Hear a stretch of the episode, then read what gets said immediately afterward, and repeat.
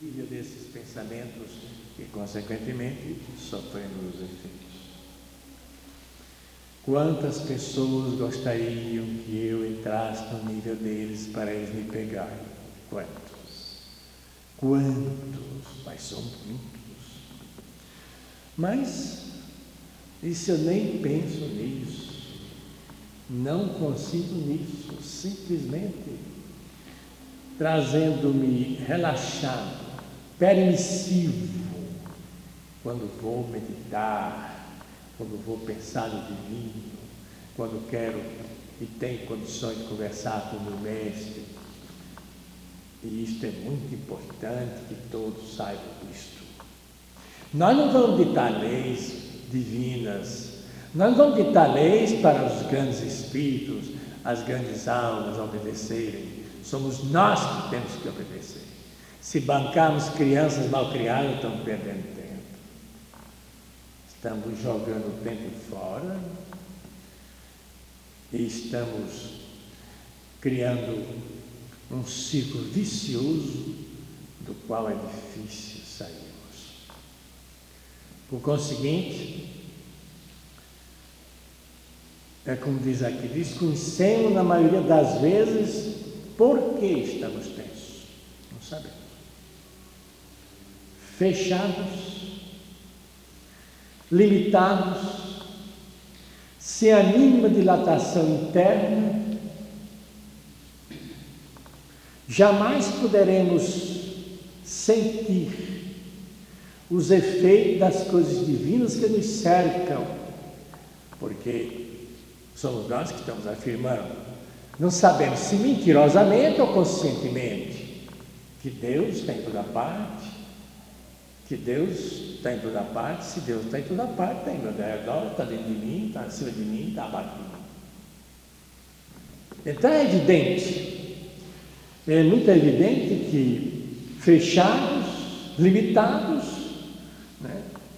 ou então com dilatação interna, nós não poderemos sentir os efeitos dessas coisas que estão ao nosso redor, junto de nós. Não preciso sair daqui para a Índia, nem daqui para a igreja nenhuma para sentir Deus, para ver Deus, para desfrutar de uma palestra de um mestre. Tudo depende do estado de sintonia em que você se coloca. Se você não tem essa condição, então é evidente que não vai. Que não vai realmente conversar com você, porque não há caminho é bem que você quiser sentar dentro d'água, que lá embaixo, sem escafandro, sem nada, então você moriria, não tem condições.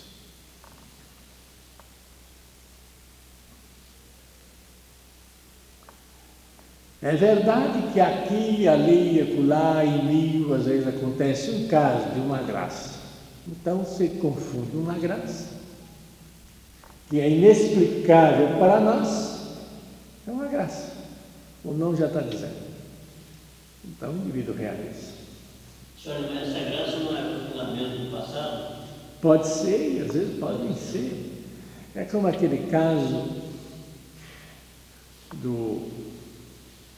Como a igreja chama o bom ladrão. Não existe bom ladrão nem mau ladrão. O ladrão é ladrão. O ladrão é ladrão. Tem esse negócio de bom ladrão, nem mau ladrão. Isso é problema de igreja católica, bom ladrão. Que bom ladrão? Ladrão é ladrão. Então ele apelou para Jesus na hora de morrer. E Jesus, pelo poder que tinha, concordou com ele, né? que ele estaria salvo. Mas é uma graça. Foi na hora de, morrer também. Foi na hora de morrer. É, isso, é, sempre acontece assim. Sempre acontece assim. É aquele mesmo caso do. Aquele caso do, do diretor do teatro da, na Índia, né? que conheceu o mestre, mas chamava o mestre bêbado, chamava o mestre idiota, louco. Depois ele tornou-se um amante do mestre, né? mas só realizou na hora de morrer. Foi na hora de morrer que ele realizou. São, são coisas inexplicáveis para o nosso cadernozinho de de, de estudos divinos que tem no nosso catecismo. A mãe do Espírito Santo falou uma vez, ela se Quem? Mãe do mestre, ensinando. Pois é. Vamos aprendendo pela experiência e não pelo exercício. O que necessitamos fazer para sermos permeáveis às forças que nos circundam a todo momento. Há uma coisa que eu faço questão de frisar para os homens que abraçaram o madeiro do carniolo.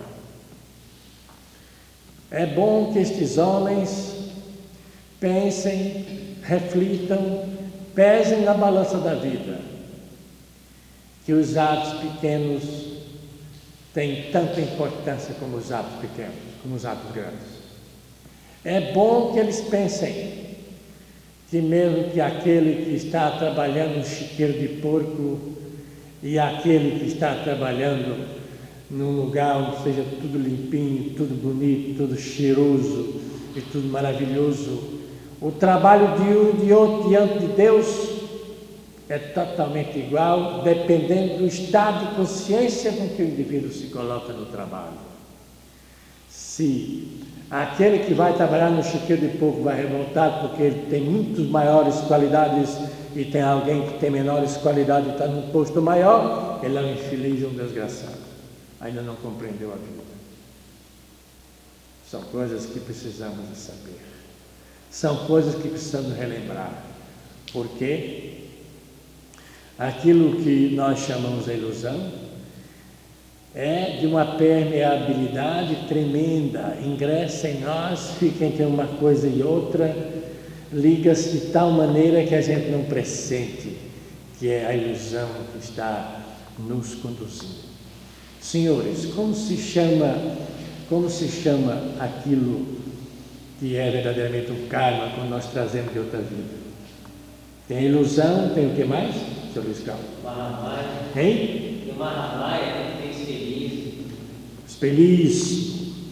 O espelhismo. Esse é o famoso espelhismo. É bom porque aqui mesmo eu estou vendo essas pequenas coisas. Discípulo fora dos seus lugares.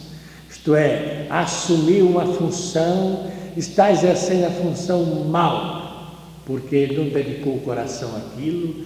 Talvez se considere muito importante para estar muito em posições bem altas. Né? E não vejo razão para isso. Não há razão para isso. É bom que ele acorde, é bom que ele se examine, é bom que ele, diante de Deus, faça um exame da sua própria consciência, para que a sua semente seja uma semente que possa produzir sempre os bons frutos. Eu sempre, hoje à tarde, eu estava orando ao Senhor Deus, meu Pai, para que este mocinho que está aqui, faltando metade do corpo, para que esse moço, esse jovem, não possa ser mais cego nem arrastado pelo vendaval da vida materialista. Essa é a minha oração. Porque é um exemplo para todos nós. É um exemplo. Ele é um interno. É um menino ainda em face de nós, mas assume a responsabilidade e ama a responsabilidade, luta, e a gente vê o amor, a dedicação, faz o que Gandhi fazia, está à frente do trabalho que manda fazer, só naturalmente muitas coisas não faz, porque não tem condição física, não tem condição física, e é um exemplo para todos nós. Então, que Deus abençoe, que Deus ilumine, que Deus possa sustentá-lo, que as trevas não o arrastem depois para a preguiça, para o orgulho, para a vaidade ser importante, né? e outras coisitas mais tolas, mas muito tolas mesmo, tão tolas que não mereciam nem referências, em face da posição que cada um ocupa nesta casa como yogi. O que é o yogi? É o homem do carioca. O que é o yogi? É o filho querido da Divina Mãe. O que é o yogi? É aquele que se diz que se entregou à Divina Mãe. Como se entregou dessa forma? Pode puxar a perna. Precisa ficar assim. São essas coisas que precisamos de ver e meditar.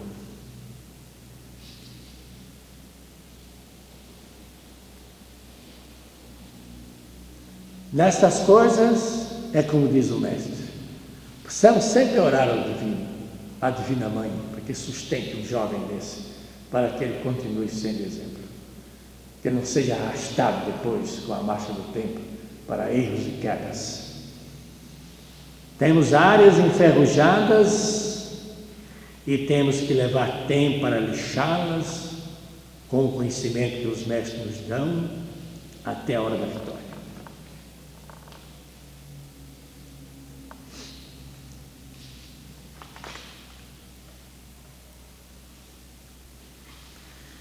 Ditas essas palavras, vamos dar início a uma série de exercícios. Esses exercícios é que o mestre denominou de experiências. Não são exercícios, são experiências, mas naturalmente vai depender de cada um colocar sua mente, seu coração dentro dessa experiência. É mais um método que ele procura para que a mente seja atraída para um campo que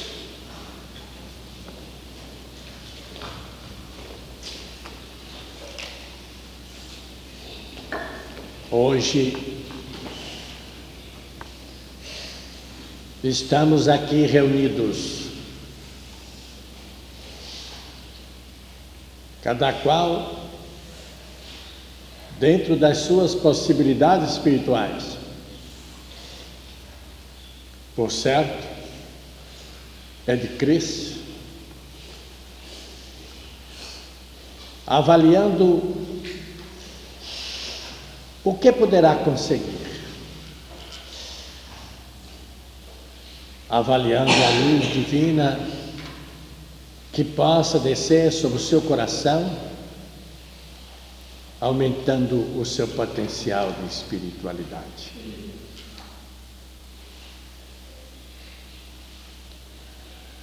Dia a dia, meu coração enche de alegria,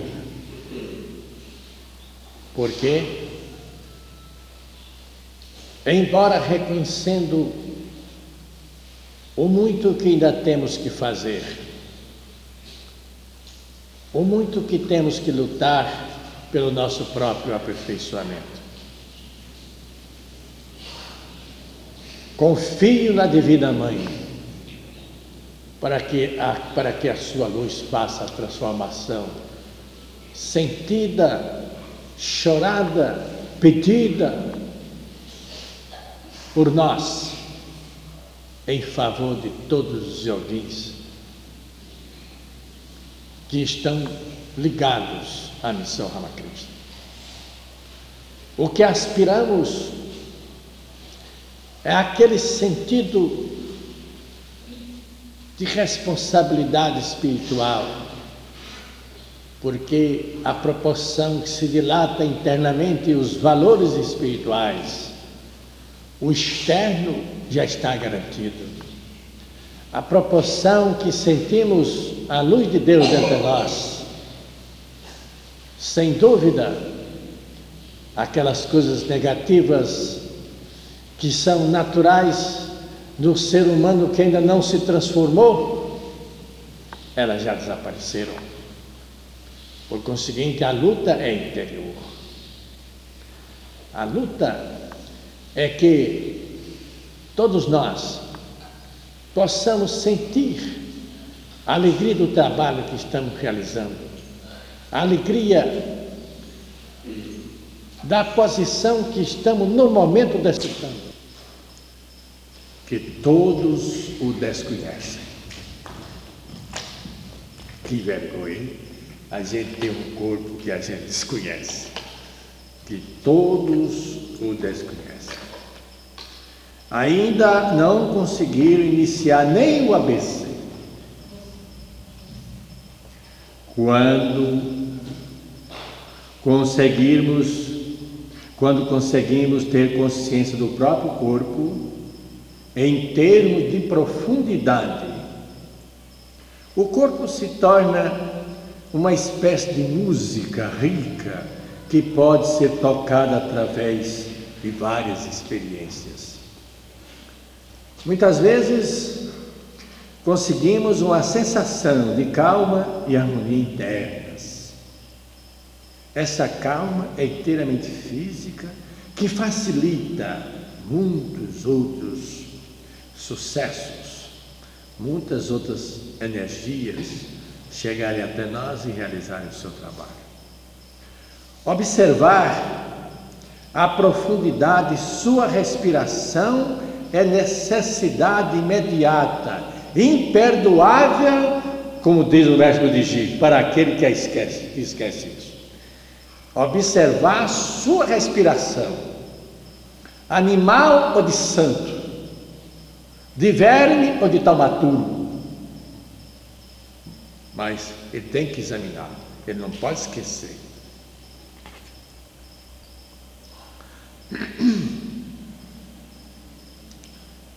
E quando fizer isto, e quando puder transpor essa pequenina dificuldade, esse pequenino degrau, esse esse obstáculo que está à sua frente, essa coisa tão insignificante, então você passa a examinar a sua respiração saindo do plexo solar e indo até o umbigo. Você vai observando. Não force isso. Deixe que as coisas aconteçam. Você forçando não obteve nada. A violência nunca, nunca obtém nada. Nem mesmo no ato do casamento a violência não obtém nada. Quanto mais em qualquer outra espécie de coisa. Por conseguinte, vocês têm que observar que a inspiração, vocês colocando a sua consciência nessa direção, então vai indo, vai indo, as coisas se abrem, então ela pode ir até o umbigo. Ela pode então depois fazer a sua movimentação de círculo em todo o seu corpo, sem precisar de você se preocupar, porque tudo é feito mecanicamente. Uns chamam isso de abdômen, outros chamam de hara, H-A RA.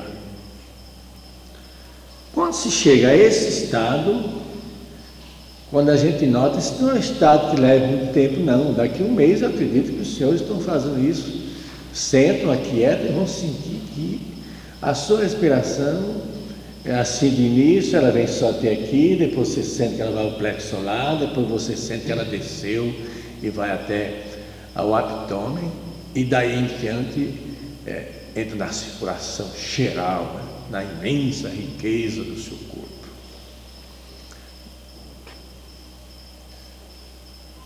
Quando se chega a esse estado, temos a sensação de que a energia do, corpo, do próprio corpo funde-se com as energias mais amplas do cosmos. Porque, como temos dito, insistido, acho que todo mundo já sabe isso, decorado, sabe isso de todo jeito, da forma, o nosso corpo é um corpo que representa o passado, é um corpo em transformação para nós que estamos nesta luta, é um corpo que tem vários elementos que pertencem a ele né? e que tem ânsia de transformação e que muitas vezes alguns deles até procuram por todos os meios e modos incentivar essa transformação, inquietá-lo para que você marche para essa transformação. Você respira pelo nariz e não mude o ritmo é, da, da respiração de modo algum. Seja você mesmo. Mas observe como respira. Quer dizer, a concentração da mente, a volta da sua mente para aquele problema. Se esta respiração vai tão baixo que alcança o abdômen, então tudo ótimo. Não force nada para baixá-la, mas assegure-se de que ela desce tanto quanto você pode, tanto quanto o seu estado de consciência está imbuído no que está fazendo, no que está fazendo. É importante. Nós estamos, aulas, nós estamos tendo aulas agora de, de, de práticas, de experiência, que está nos levando à realidade. Não vai à realidade quem não quiser, porque isso é ABC. Você que levar a respiração ao umbigo, por exemplo, isso é ABC. É ABC. Agora vem aquelas velhas verdades que nós já ouvimos aqui e vamos continuar ouvindo, porque infelizmente nós temos uma capacidade enorme de esquecer, de olvidar, de pôr a coisa lá no fundo da serenidade, com amor e com vitória. Por isso, é bom que desde já estejamos nos lembrando desses sete dias maravilhosos que cada um de nós desfruta, segundo naturalmente a evolução de cada qual. Todos nós somos possuidores de um tipo de raio doirado. Esse raio dourado sai muito do coração da gente. Coração aqui no sentido de alma divina. Então, esses raios banham todas as nossas atividades. Esses raios estão presentes em todos os nossos pensamentos, em todas as nossas formas físicas e naquelas que representam principalmente o corpo mental. E dentro dessas formas, quando esses raios atuam, a vida de Deus está bem desperta em nós e cada vez mais. O poder de Deus aflui como vontade, como dedicação ao plano do serviço aceito, aquele, aquele plano que os mestres da compaixão trouxeram para nós e que nós o consideramos da maior importância, da maior significação em favor da humanidade de um modo geral. E, sobretudo, ter no coração a fortaleza para dar e trabalhar sempre como um filho de Deus deve fazer, em todas as oportunidades, sem limitações, em favor dos que nos cercam, sem bloqueio, em favor da totalidade da humanidade. Nós nunca devemos nos considerar pequeninos, esmagados. Nós somos alma divina. E como almas, somos um poder imenso. Somos uma mensagem dirigida para um determinado círculo que muitas vezes aí não chegou até nós, mas chegará a qualquer momento, a qualquer instante.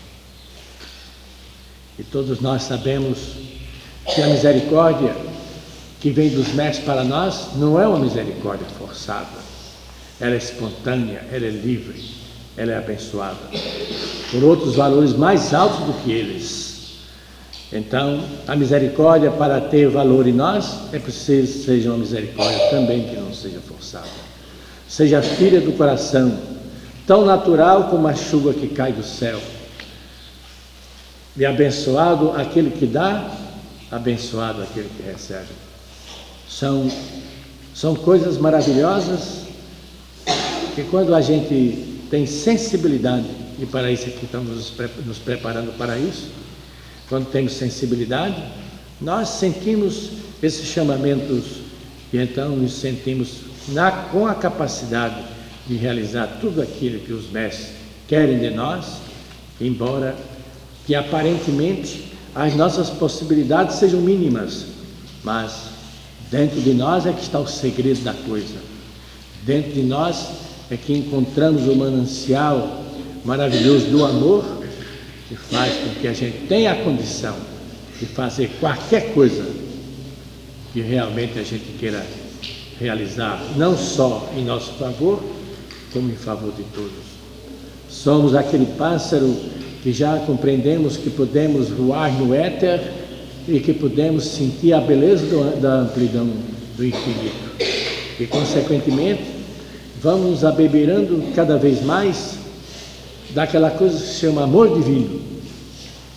E dentro do homem, do homem equilíbrio, quando nós voltamos desses êxtases, desses pensamentos maravilhosos, desses sonhos, então somos o homem equilíbrio.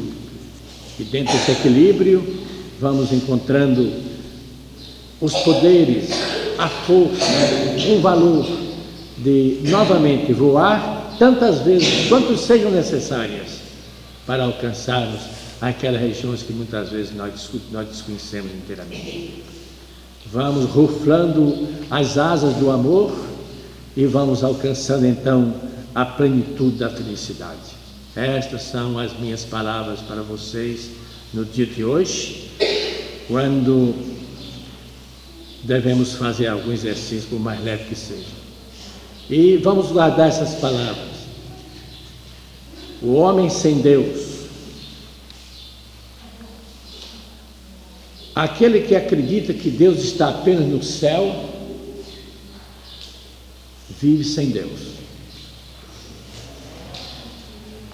Aquele que só apela para Deus quando tudo falha, vive sem Deus.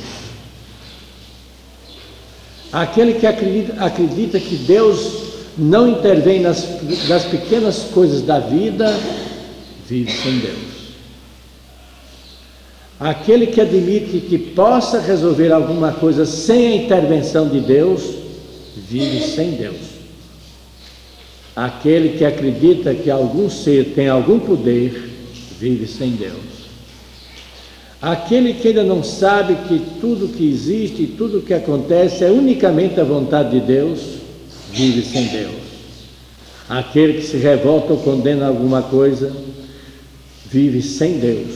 Viver sem Deus é debater-se nos planos purgatoriais e infernais da vida. Viver com Deus é estar em pleno paraíso celestial.